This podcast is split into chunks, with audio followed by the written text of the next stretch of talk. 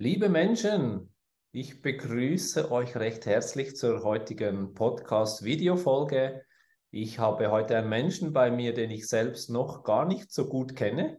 Ich habe kürzlich eine Nachricht in einem Chat gesehen und hat mich angesprochen. Wir gehen nachher noch auf das Thema drauf ein. Es ist Laura Burkhardt. Sie arbeitet in Zürich als Sexologin, ist aber auch Lebensforscherin und Kölner Frohnatur, was ich nach ganz wenigen Augenblicken schon bestätigen kann. Herzlich willkommen, Laura, hier in der Folge. Hallo Simon, ich freue mich total, heute bei dir zu sein und vor allen Dingen auf das Gespräch. Ich bin ganz gespannt, was da so für Fragen kommen. Genau. Wie gesagt, ich kenne dich noch gar nicht so gut, einiges kenne ich schon von dir, aber erzähl doch mal, wer du bist für die Menschen, die heute zuhören.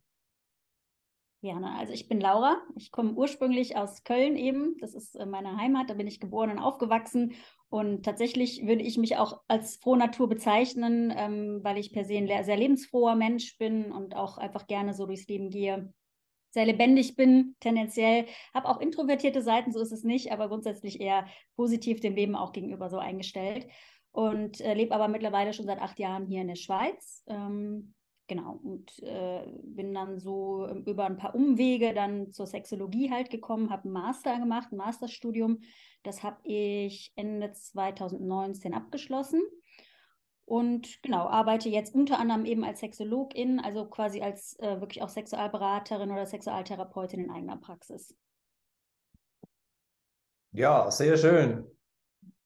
Ich bin neugierig, was dich zur Körperarbeit gebracht hat, weil meistens steckt dahinter eine persönliche Geschichte von einem Menschen und äh, mein Podcast geht ja um diese Geschichten. Vielleicht magst du, bevor wir in die mehr berufliche, ähm, leidenschaftliche Seite eintauchen und auch deinen, deinen eigenen Podcast vorstellen, noch ein bisschen in die persönliche Geschichte eintauchen. Wie hast du zur Körperarbeit gefunden?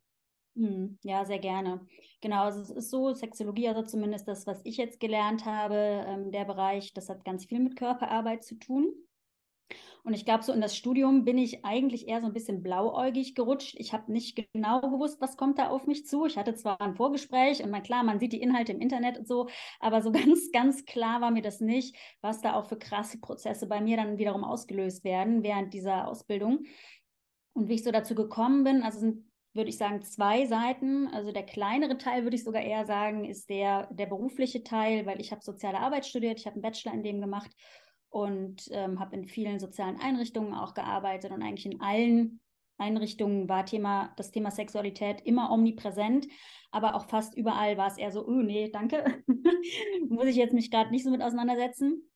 Und ähm, dann habe ich gesagt, nee, aber ich habe eigentlich Bock, da genauer hinzuschauen äh, und mich da weiterzubilden. Also das ist so diese berufliche Ebene gewesen und dann aber auch eben mein ganz persönliches Interesse. Ich bin jemand, ich habe nicht so krasse Ziele oder ja, was ich mir so vornehme im Leben, so das ist jetzt karrieremäßig, da will ich hin, sondern es ist eher so was sehr Intuitives, wo ich fühle, okay, in diese oder in diese Richtung geht's. Und für mich war dieses Studium einfach auch nochmal so eine, wie so eine Art logische Schlussfolgerung von meiner Biografie.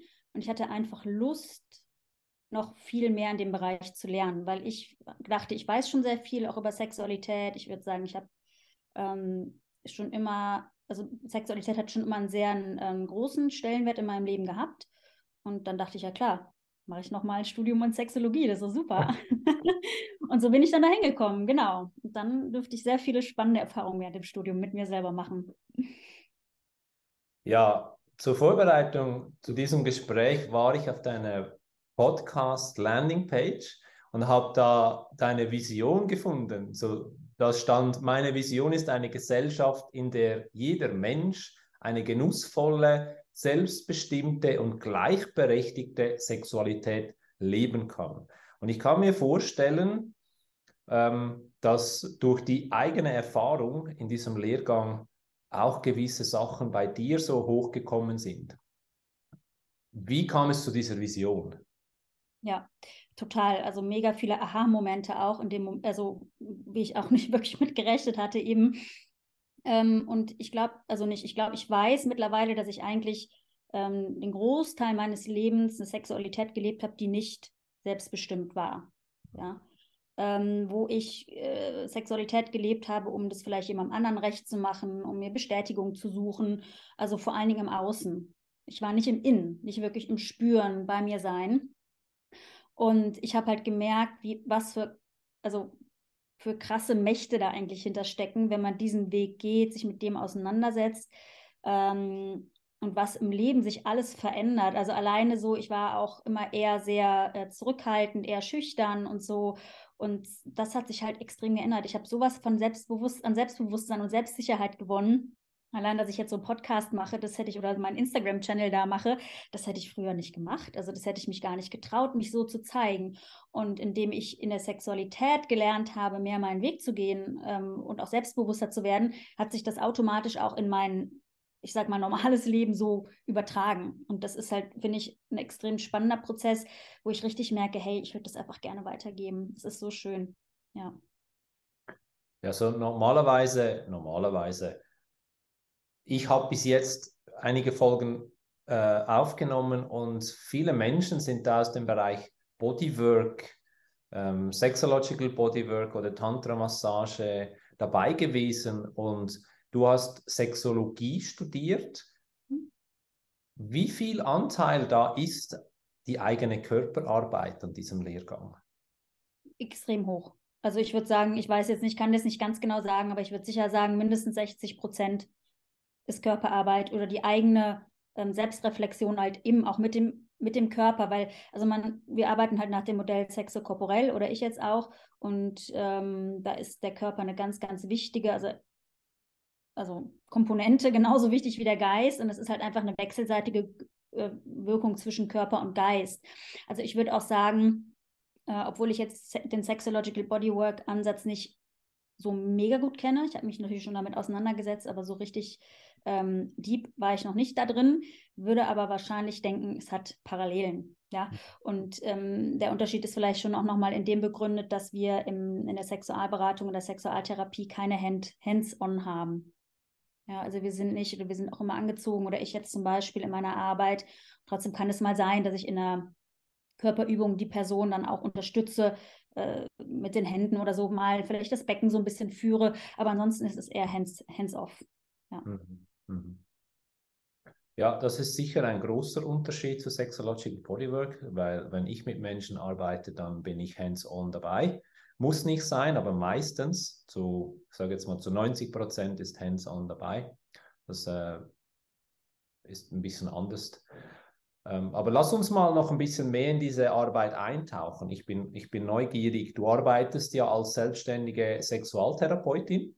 Mhm. Und wenn ich mit anderen Menschen in diesem Bereich äh, spreche, dann haben sie immer ganz bewusste oder bestimmte Themen, mit denen sie konfrontiert werden von den Menschen, die sie finden.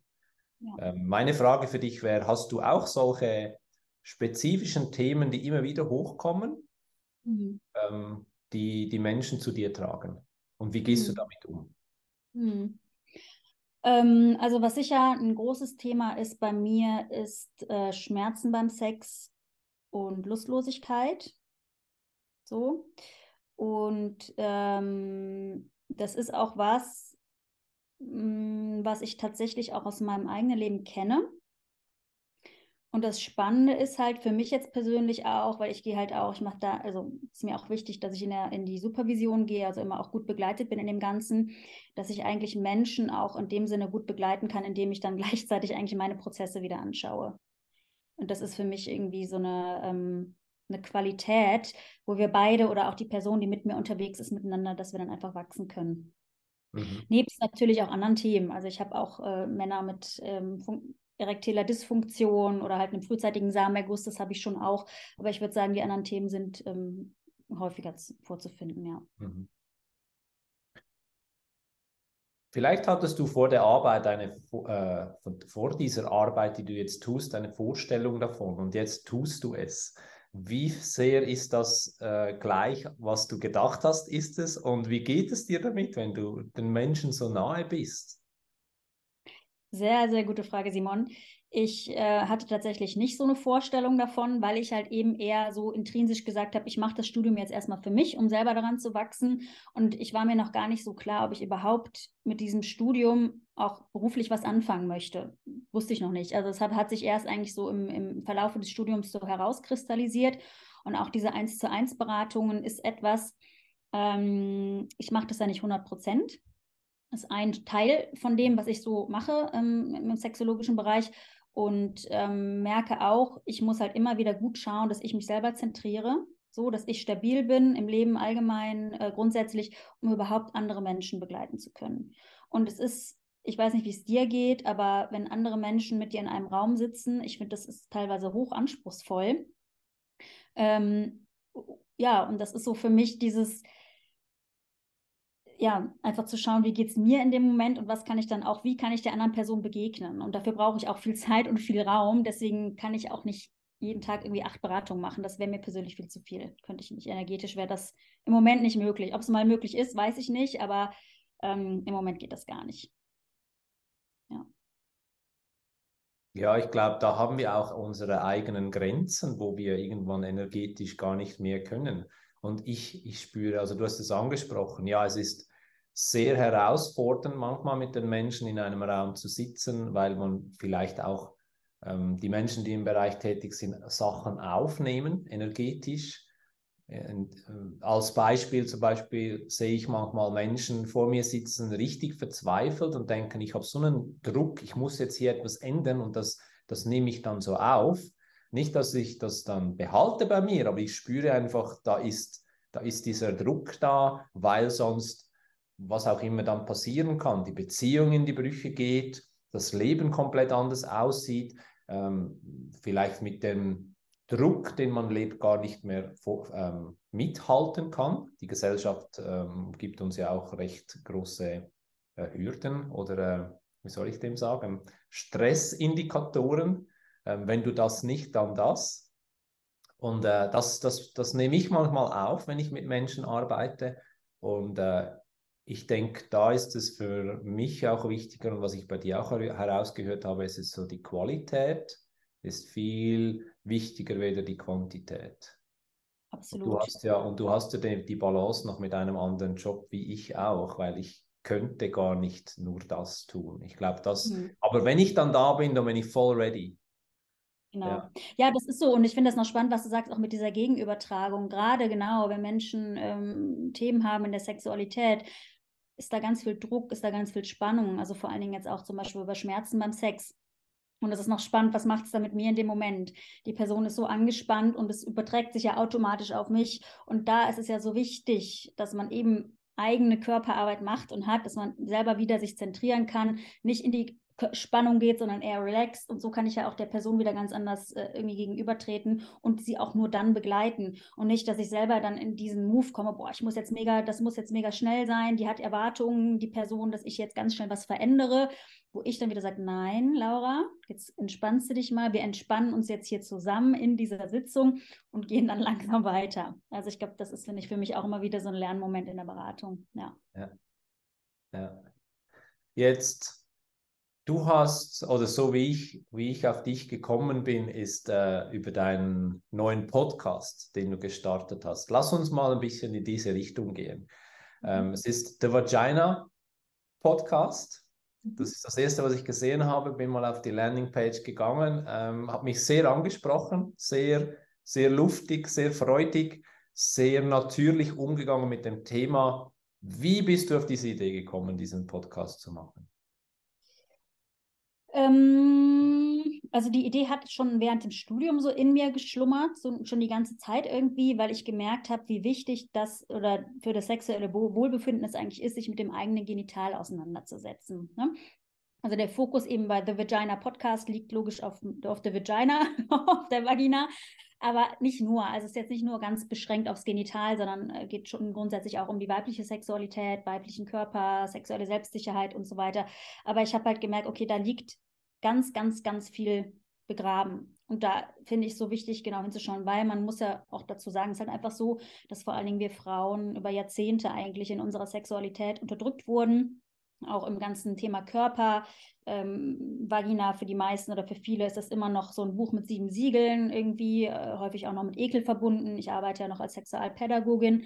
Das heißt, auch im Schulalltag ähm, merke ich das ganz, ganz stark, wenn ich mit jungen Frauen arbeite, dass, das, ähm, dass da sehr viel Unwissenheit ist und auch eben sehr viel ähm, ja, Scham, ja, ganz viel Scham so. Und ich, ich ja, das ist so eigentlich mein Anreiz zu sagen, nee, das will ich aber ändern. Ich konnte das bei mir ändern und ich bin ja immer noch dran. Also es ist ja auch nicht ein, ein, äh, was, was dann irgendwann abgeschlossen ist, sondern das ist ja eigentlich ein lebenslanger Prozess in allen Bereichen. Und das wollte ich gerne so an die Menschen bringen. Ja. Und ich gehe jetzt mal, ich, ich werfe jetzt mal was rein hier. Ich kenne sie auch ein bisschen aus Erfahrung. Man hat eine Idee, will einen Podcast machen oder ich habe es vorher schon angesprochen mit der Ausbildung es war so die Idee, einen Podcast zu machen über die Vagina. Und jetzt hast du wahrscheinlich tausende andere Themen, wo auch hochkommen, wo mit diesem einen Teil verknüpft sind oder verbunden sind. Und es ist so eine never-ending Story, wo man endlos darüber sprechen kann. Und ich finde es so wichtig, dass es so Menschen gibt, die das so normal, ich sage es jetzt so, ins Mund nehmen und darüber sprechen, weil viele haben ja für da unten gar keine Worte. Und dieses Vokabular zu bilden mit diesen Menschen, finde ich extrem faszinierend. Wie ist das für dich als Podcast-Host, diese Worte in den Mund zu nehmen oder überhaupt darüber offen zu sprechen? Hm. Also mittlerweile tatsächlich gar kein Problem mehr. Ähm, ich habe während dem, also ist es aber auch alles dem Studium eigentlich zu, zu verdanken, äh, dass ich auch, ich war vorher auch eben, ich dachte, ich wäre sehr offen, aber ich war es definitiv nicht. Ja, also mir ist es am Anfang sehr schwer, schwer gefallen, während dem Studium auch die, die Wörter eben so offen zu verwenden oder so normal. Und da habe ich auch einen rechten Entwicklungsprozess durchgemacht. Und mittlerweile ist es schon so normal, dass es vielleicht für manche, dann, die dann denken, öh, okay, oder irritiert sind dann, wenn ich so normal darüber spreche, aber letzten Endes ist es ja was Normales, ja. Und äh, da merke ich aber auch, dass ich innerhalb vom Podcast auch noch weiter wachsen kann. Also ich weiß nicht, wie es dir geht. Für mich war dieser ganze Prozess von dem Podcast auch nochmal extrem eine Persönlichkeitsentwicklung in allen Prozessen, ja. Also eben auch sich zu zeigen. Das, das eben rauszugehen mit etwas und dann nicht diese Ängste zu haben, oh Gott, was denken die Leute und so. Klar, wird immer Leute geben, die das nicht gut finden, ja, wobei ich bis jetzt noch, Gott sei Dank, noch nicht so wirklich Hater angezogen habe. Also mal gucken, wann das kommt. Irgendwann kommt es ja. Äh, aber ähm, ja, toller Prozess, spannender Prozess und auch dran zu bleiben ne, an so einer Sache, weil ich habe ja jetzt mir zum Ziel gesetzt, alle zwei Wochen zu veröffentlichen. Und bis jetzt klappt das eigentlich ganz gut. Ja. Ja, sehr schön. Nimmst du auch die, oder du hast vorher gefragt, wie ich das so wahrnehme. Ich merke einfach auch so, es ist inspirierend für Menschen, wenn sie jemanden hören, so natürlich darüber zu sprechen.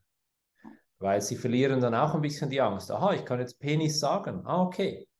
Und, und, und es ist wie ganz normal. Nur, ja, ganz normal. Also ich muss da eine Klammer setzen, weil alle Podcasts, die ich veröffentliche, muss ich als unangemessen markieren, weil ich sonst aus äh, den Kanälen rausgeschmissen werde. Und da sehe ich, dass es halt immer noch nicht normal ist. Vielleicht können wir irgendwann mal diese Option wegnehmen und dann kann selber der Mensch, du hast es auch auf der Webseite irgendwo noch geschrieben, Self-Empowerment, dass dann der Mensch selber kann entscheiden, ah nein, weißt du was, das höre ich mir lieber nicht an, weil da bin ich noch nicht so weit. Das ist mhm. nicht etwas, was ich hören möchte und heute wird sie ausgeklammert äh, von den Plattformen, damit sie da safe sind.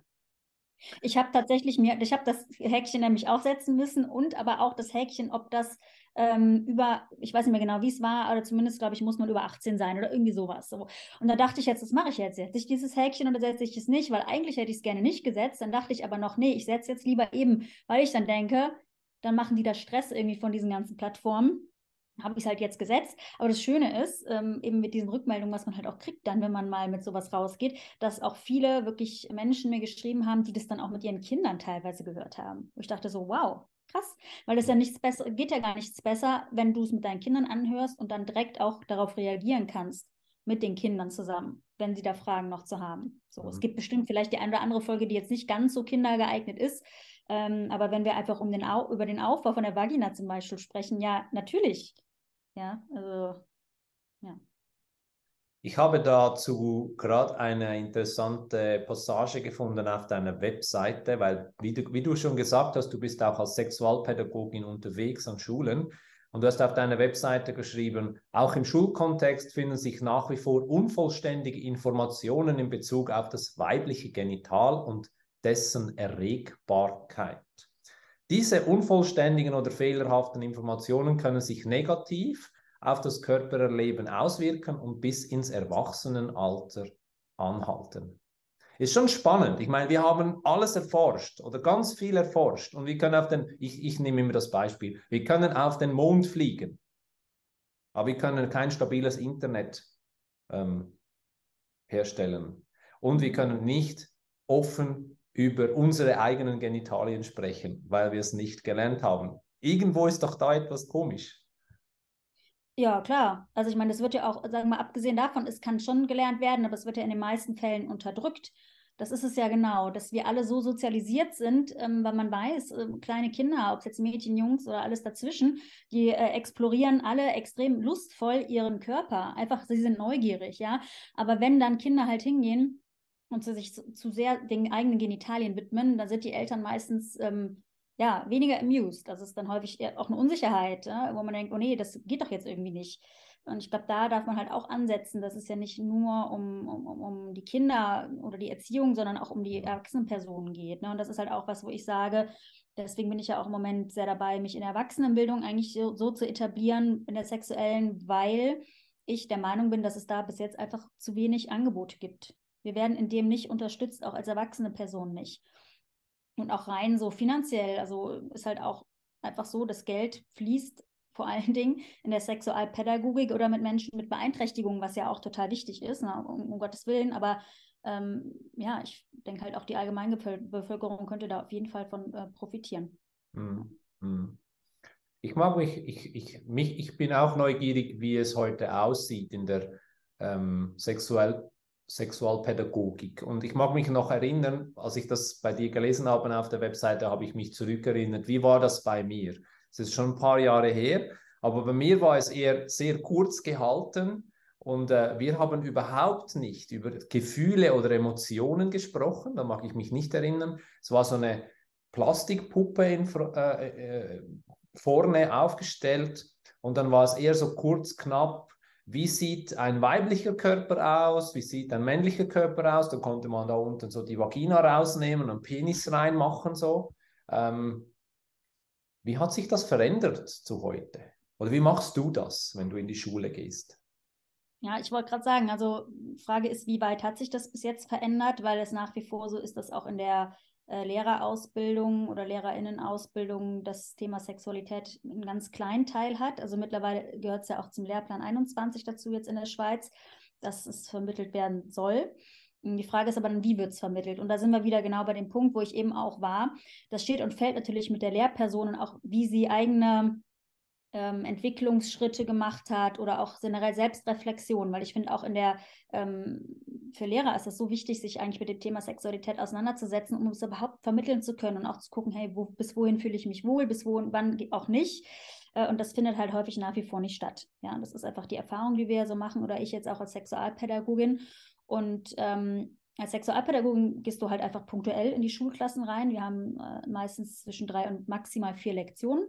Und drei Lektionen, naja, die sind halt so vorbei. Ne? Das ist halt mega schnell. Das heißt, es ist wie so ein Tropfen auf dem heißen Stein, wo du dann auch noch die Wünsche von den Lehrpersonen, gerade von denen, die sich nicht so gerne mit diesem Thema auseinandersetzen, alle irgendwie reinpacken musst. Ne? Also wirklich alles, sei es Verhütung, sei es Körperaufklärung, ähm, äh, Thema Schwangerschaft, äh, sexuell übertragbare Infektionen. Also äh, das ist so riesig, das Feld, ja, ähm, das ist teilweise wirklich nicht so einfach ist, in so einer kurzen Zeit so viel zu vermitteln. Und es geht ja auch darum, auch hier wieder um lebenslanges Lernen. Das sollte ja schon eigentlich bei den Kindern in den, im Elternhaus anfangen.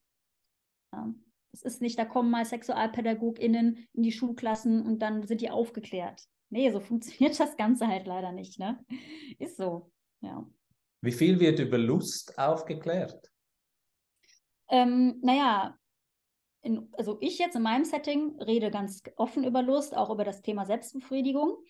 Ähm, merke da aber jetzt gerade, wenn ich jetzt mit Mädels arbeite, wir trennen teilweise auch die Gruppen, ähm, dass es wirklich sehr mit Scham behaftet ist und da nicht so offen drüber gesprochen wird, ist mit den Jungs ein bisschen offener. Die reden ein bisschen offener über das Thema Selbstbefriedigung, aber auch da ähm, ist halt häufig, sind einfach sehr viele Verhalten, weil sie es auch so gelernt haben, ne, dass man darüber nicht wirklich redet.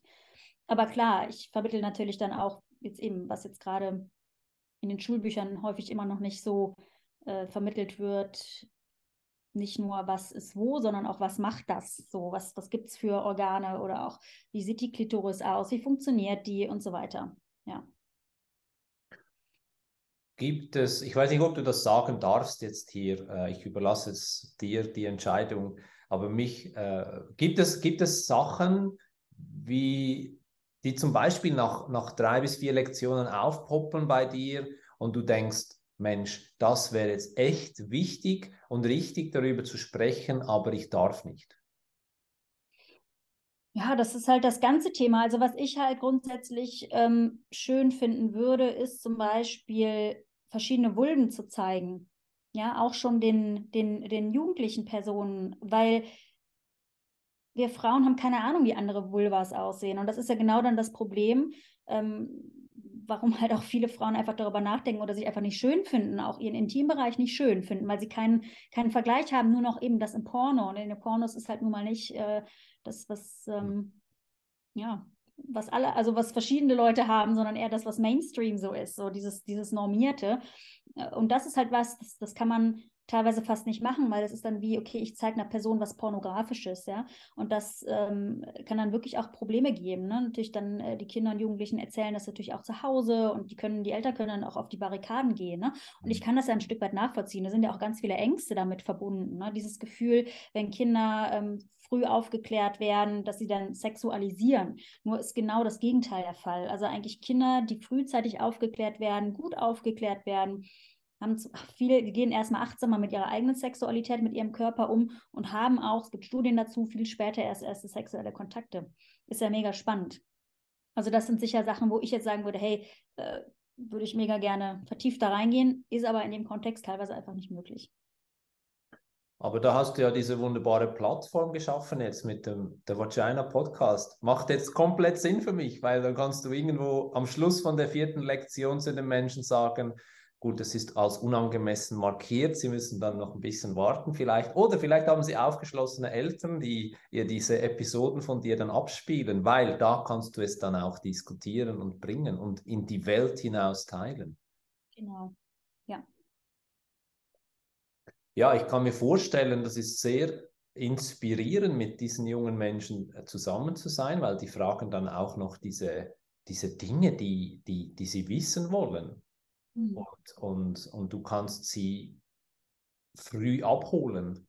Mhm. Und es macht auch komplett Sinn, was du jetzt gesagt hast, dass sie sicher anders umgehen mit der Sexualität, weil Pornografie und was wir, was wir aus, aus Magazinen sehen, das, das ist krass, was es mit den Menschen macht, vor allem mit den Mädels, wenn sie diese ich, ich nehme ich nehm ein Beispiel aus einem Instagram-Channel. Wenn ich weiß, äh, die machen da etwa 250 Fotos und nehmen genau das, was dann perfekt aussieht und mhm. hauen noch einen Filter drüber und dann denken alle, das ist die Realität.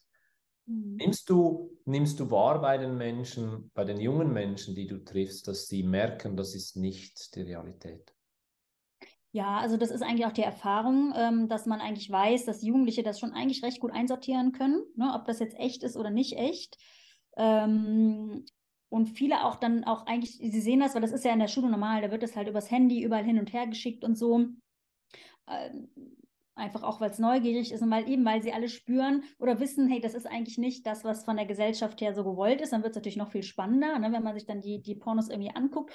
Und äh, da gibt es dann aber auch viel Ekel. Also es ist jetzt auch nicht so, dass es gibt wirklich auch genug Jugendliche, die sagen, nee, danke, sorry, ist nichts für mich. Mhm. Also ich glaube, da muss, da darf man auch äh, jugendlichen Personen ähm, ein Stück weit auch viel zutrauen, dass sie in der Lage sind, das zu unterscheiden. Und dennoch braucht es eine, eine, Begleitung ne, seitens vor allen Dingen der, eigentlich der Eltern, so, dass es einfach einsortiert wird. So, okay, Pornos ist auch, ist ja nicht Pornos, ist ja per se nicht was Schlechtes. Also ich, ne, so grundsätzlich darf das ja auch lustfördernd sein, aber das einfach klar ist, nein, das ist nicht die Realität. Ähm, und dann aber auch Tools oder Werkzeuge mit an, an, die Hand zu geben, hey, wie kann ich eigentlich meine eigene Sexualität dann auch leben? Ne, was kann ich zum Beispiel auch mit dem Körper machen? Deswegen finde ich auch, dass viel mehr Körperarbeit ähm, losgelöst von der Sexualität, aber das gehört ja alles zusammen, äh, in den Unterricht gehört. Weil wir sind so verkopft, das ist einfach alles im Kopf. Ja, es ist einfach nur, alles wird irgendwie ins Gehirn geballert, aber es ist nichts im Körper. Es ist so losgelöst voneinander und das ist irgendwie schade, ja.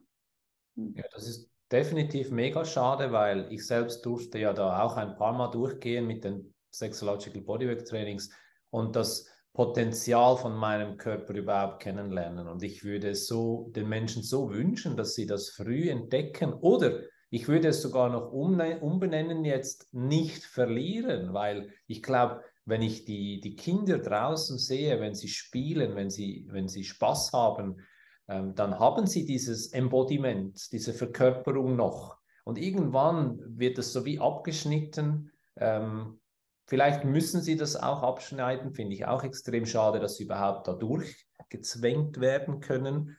Ähm, mhm. ich, ich, wünsche es, dass, dass dieser Weg auch ein bisschen mehr embodied, verkörpert mhm. gegangen werden kann. Ja, absolut. Ja, wäre ich ja. auch dafür. Ja. Danke für diesen Einblick in diese, diese Welt der jungen Menschen. Ich finde das immer mega spannend, weil meine Arbeit, die findet dann 18 plus statt. Mhm. Ähm, und ich werde dann vielleicht deine Schüler und Schülerinnen irgendwann in ein paar Jahren mal bei mir im Kurs haben. Hoffentlich. ja, noch, noch ein letztes Thema, was mich äh, interessieren würde, ist, du hast gesagt, du leitest auch Kurse in sexueller Erwachsenenbildung. Wie muss ich mir das vorstellen? Was sind das für Kurse?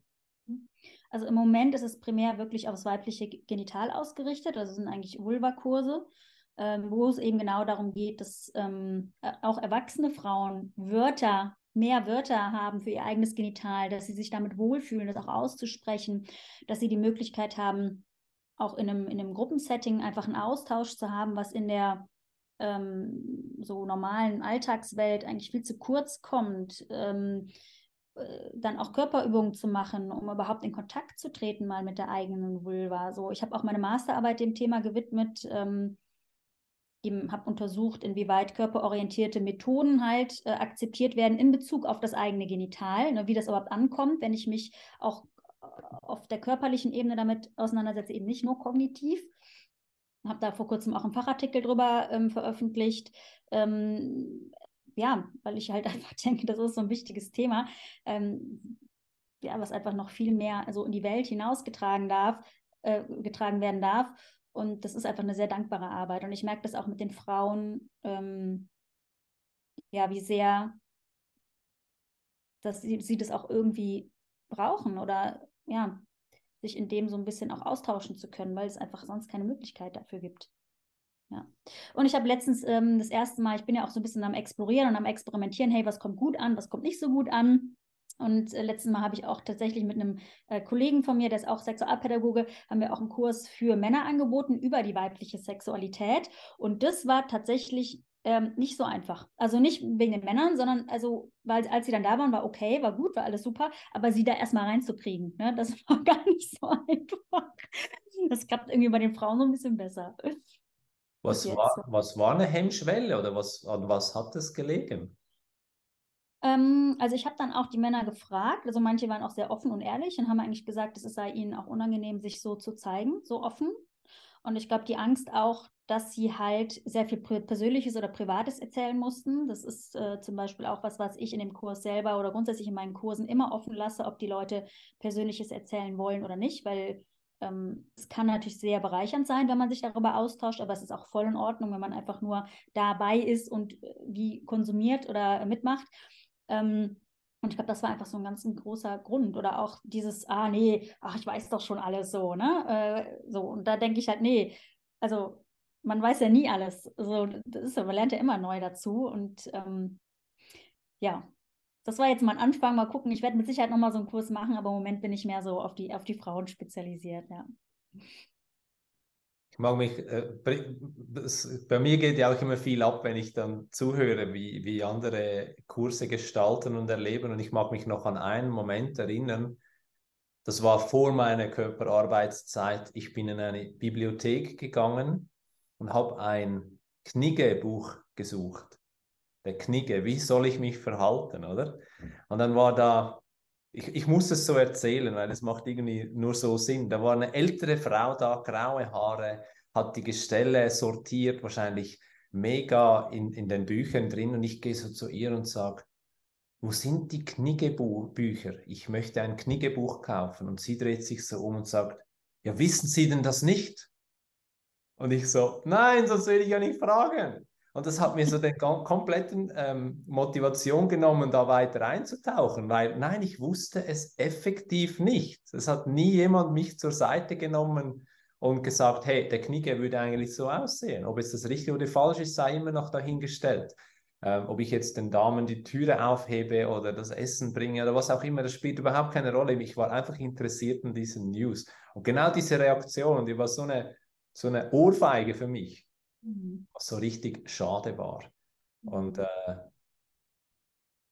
aus diesem Grund finde ich es mega schön, wenn Menschen so rausgehen und so natürlich darüber erzählen, wie ich ja das auch tue. Und ja, es ist so viel möglich. Und du hast die verschiedenen Stufen so gesagt. Jeder Mensch, der auch da sitzt und nur zuhört, der nimmt so viel mit nach Hause. Ja. Total. Eben, das ist ja genau, das ist ja auch was, was ich dann als Erfahrung häufig mache, dass da so viel mitgenommen wird, selbst wenn da gar nicht selber, wenn die Leute sich gar nicht selber so viel einbringen, ähm, dass sie einfach wieder auch wissen, hey, krass, bei den anderen ist es auch so. Es geht mir nicht alleine so. Es ist irgendwie, wusste ich gar nicht, war mir gar nicht klar, dass es anderen auch so gehen kann. super bereichernd. Also auch als Kursleitung finde ich das immer wieder ähm, einfach wunderbar. Ja ich lerne ja am meisten in diesen Kursen. Ich meine, ich habe ja dann alle Inputs von allen Menschen. Es ist mega spannend. Mhm. Ja. Gibt es irgendetwas, was du den Menschen, die heute zuhören, noch mitgeben möchtest von dir? Vielleicht etwas, was wir noch nicht angesprochen haben? Oder ähm, du hast ja gesagt, du probierst auch immer wieder Sachen aus. Irgendetwas, was in Zukunft kommen wird, was du schon erzählen darfst oder möchtest? Ja, gerne. Also ich bin ja ähm, auch sehr aktiv bei Instagram. So, da heiße ich ja Frau Sexologin. Also da übe ich mich auch drin. Das ist ja auch was, genau wie mit dem Podcast, erstmal da rauszugehen und das dann da irgendwie so zu machen. Macht mir aber auch immer, immer mehr Spaß. So. Und ich bin gerade dabei, auch einen Online-Kurs zu kreieren ähm, zum Thema eben, wie kann ich meine Vulva akzeptieren oder auch schön finden oder mehr von ihr spüren. Und da bin ich gerade recht aktiv dabei und ich hoffe, dass ich den so im ab Februar, März dann ähm, rausbringen kann und dann mal gucken, was da wieder mit passiert. Eben wieder, wieder so ein neues Projekt, mal gucken, was passiert. Ja, es kann ja einfach nur gut kommen, ob es jetzt klappt oder nicht, aber man lernt ja immer dazu. Spielt eigentlich auch gar keine Rolle. Ja. Ja, so habe ich meinen Online-Kurs auch kreiert. Ich habe das Bedürfnis gesehen und habe gefunden, ich versuche das mal. Jetzt darf ich seit zwei, über zwei Jahren diesen Kurs anbieten und ich bin heute noch komplett überwältigt bei den Feedbacks, die ich kriege. Also die, die berühren mich so tief und geben mir so viel Kraft, dass ich einfach weitermache. Weil es ein Bedürfnis Selbstliebe deckt einfach so viel ab. Es ist nicht genderbezogen, also da können Menschen, einfach Menschen kommen. Aber ich finde es auch gut, wenn man sich auf etwas spezialisiert, weil dann kann man da auch sehr tief eintauchen. Mhm. Ich wünsche dir Wunder volle und kraftvolle Energie, um diesen Online-Kurs umsetzen zu können. Ich weiß, es ist nicht ganz einfach. Spreche ich aus eigenen Erfahrungen. Ich werde auch unten rein deine Links stellen, dann können die Menschen dein Instagram finden, deine Webseite finden und wenn sie auch möchten, mit dir in Kontakt treten. Schön, danke dir. Hm. Ja, es hat mich mega gefreut, mich heute mit dir auszutauschen. Gleichfalls, Simon, ich fand es richtig schön. Es war so richtig schön im Flow. Ich könnte jetzt auch noch weitermachen. ich finde, du machst das auch super, ähm, durchs, einfach durch das Gespräch zu leiten. Ich habe mich sehr wohl bei mit dir gefühlt. Also gerne, gerne wieder mal. Ja, also wenn du noch was hast zum Teilen, dann fühl dich frei. Also, es muss noch nicht fertig sein. Doch, ich glaube, für heute ist gut.